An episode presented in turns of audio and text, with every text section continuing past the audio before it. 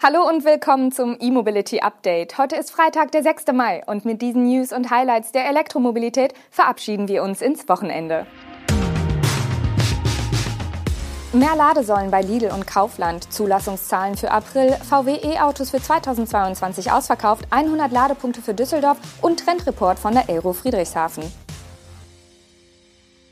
Die Schwarzgruppe will bis zum Ende des Geschäftsjahres 2022 europaweit rund 6200 neue Ladepunkte für Elektroautos errichten. Und zwar an den Standorten ihrer Handelssparte mit Marken wie Lidl und Kaufland. Damit soll das Ladenetz der Unternehmensgruppe insgesamt auf rund 13.000 Ladepunkte anwachsen, wie der deutsche Handelsriese mitteilt. Zum Einsatz kommt dabei eine neue Ladesäulengeneration mit zwei DC und einem AC-Ladepunkt. Auf einem Foto ist eine entsprechende Säule mit einem Typ 2, einem CCS und einem CHAdeMO-Kabel zu sehen. Angaben zur Ladeleistung macht die Schwarzgruppe aktuell nicht, es soll sich aber um leistungsstarke DC-Ladepunkte handeln, wie es heißt. Aus der Angabe, dass die Kunden während eines 30-minütigen Einkaufs rund 150 Kilometer Reichweite nachladen können, lässt sich eine Ladeleistung von 50 kW ableiten. Denn bei einem Verbrauch von 16,6 Kilowattstunden auf 100 Kilometer würden 25 Kilowattstunden in 30 Minuten einer Reichweite von eben jenen 150 Kilometern entsprechen.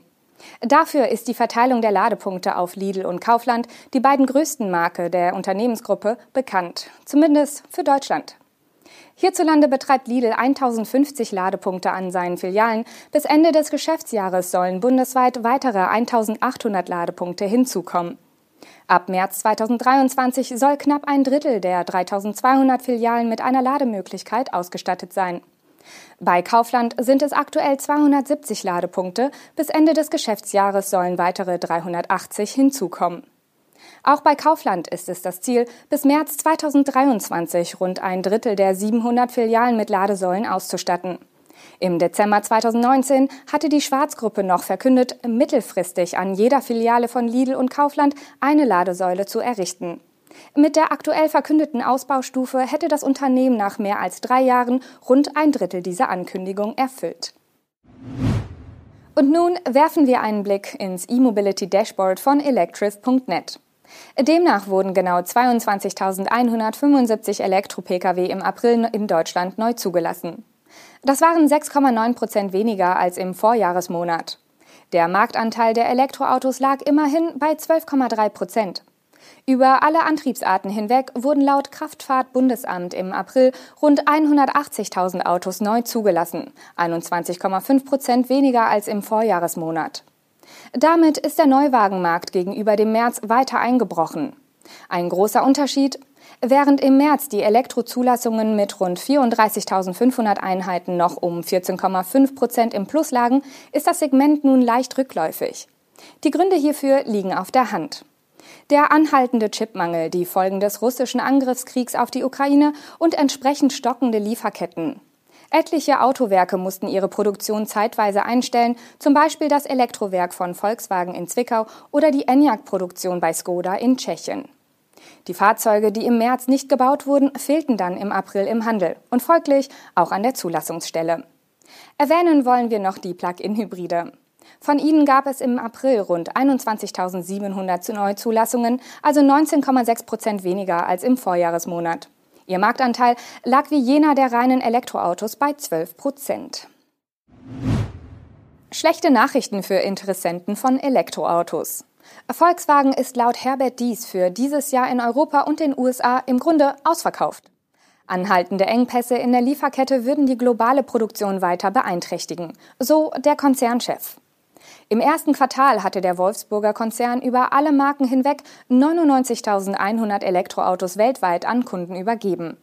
Alleine in Westeuropa liege der Auftragsbestand für die Elektromodelle aktuell bei 300.000 Fahrzeugen, gab dies nun im Umfeld der Bekanntgabe der Geschäftszahlen für das erste Quartal 2022 an.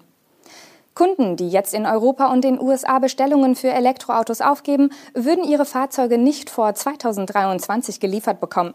Im ersten Quartal war Volkswagen beim Volumen der zweitgrößte Elektrohersteller der Welt.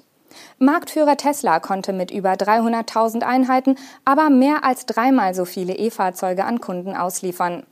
Für das Gesamtjahr 2022 strebt Volkswagen insgesamt rund 700.000 Verkäufe von Elektrofahrzeugen an.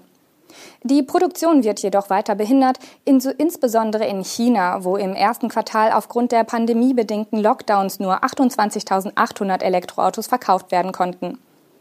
Trotz der Einschränkungen in China und den Ausfällen in Europa aufgrund fehlender Kabelbäume aus ukrainischer Produktion sei die Nachfrage laut dies robust geblieben. Wir haben sehr volle Auftragsbücher und einen hohen Auftragseingang bei Elektrofahrzeugen, ergänzte dies. Das gelte für alle Fahrzeuge von ID3, ID4 über die Audi-Modelle bis hin zu den Fahrzeugen von Skoda. Aber auch für das China-Geschäft, bei dem die E-Fahrzeuge zum Jahresauftakt etwas schwächelten, ist der VW-Chef für den Rest des Jahres zuversichtlich. In China nimmt es wirklich Fahrt auf, so dies.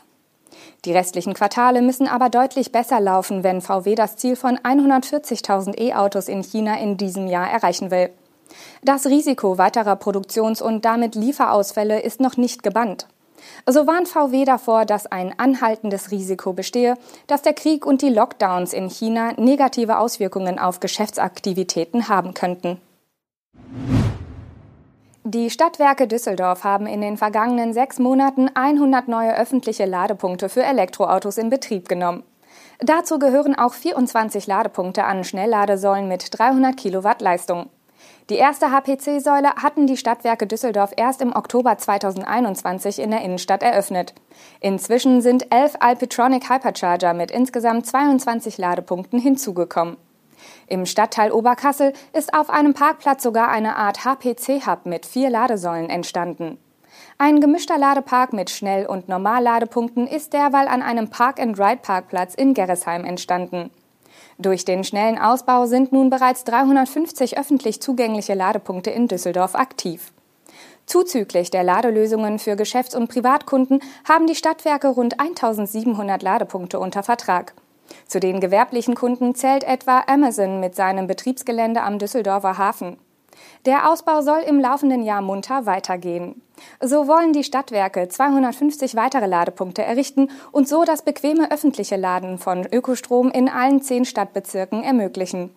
Im November 2019 hatten die Stadtwerke Düsseldorf angekündigt, innerhalb von fünf Jahren 8000 Ladepunkte bauen zu wollen. Dabei ist der Energieversorger auf einem guten Weg. Und zum Schluss werfen wir noch einen Blick auf die exklusive Electrif.net Reportage von der Luftfahrtmesse in Friedrichshafen. Die Menschen wollen bekanntlich weiterhin fliegen. Und deshalb müssen Flugzeuge nachhaltiger werden. Welche alternativen Antriebe sich in der Luft durchsetzen werden, hat sich der Branchendienst Electrif.net am vergangenen Wochenende auf der Aero angeschaut. Dort hat die Redaktion etwa erfahren, dass batterieelektrische Antriebe zuerst in Trainingsflugzeugen zum Einsatz kommen etwa in der Pipistrel aus Slowenien. Im Bereich General Aviation wird sich vermutlich auch die Brennstoffzelle als Technologie einen Platz erobern. Bestes Beispiel ist der Demoflieger H4 vom deutschen Unternehmen H2Fly. Echte Transportleistung wird natürlich mit größeren Flugzeugen realisiert. Deshalb braucht es in der Einstiegsklasse bis 40 Sitzplätze ebenfalls schon bald elektrische Antriebe.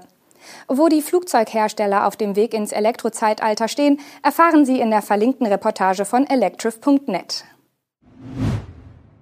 Das waren die wichtigsten Nachrichten zur Elektromobilität für diese Woche. Wir melden uns am Montag mit unserer Sendung und dem Podcast zurück. Bis dahin wünschen wir Ihnen ein schönes Wochenende.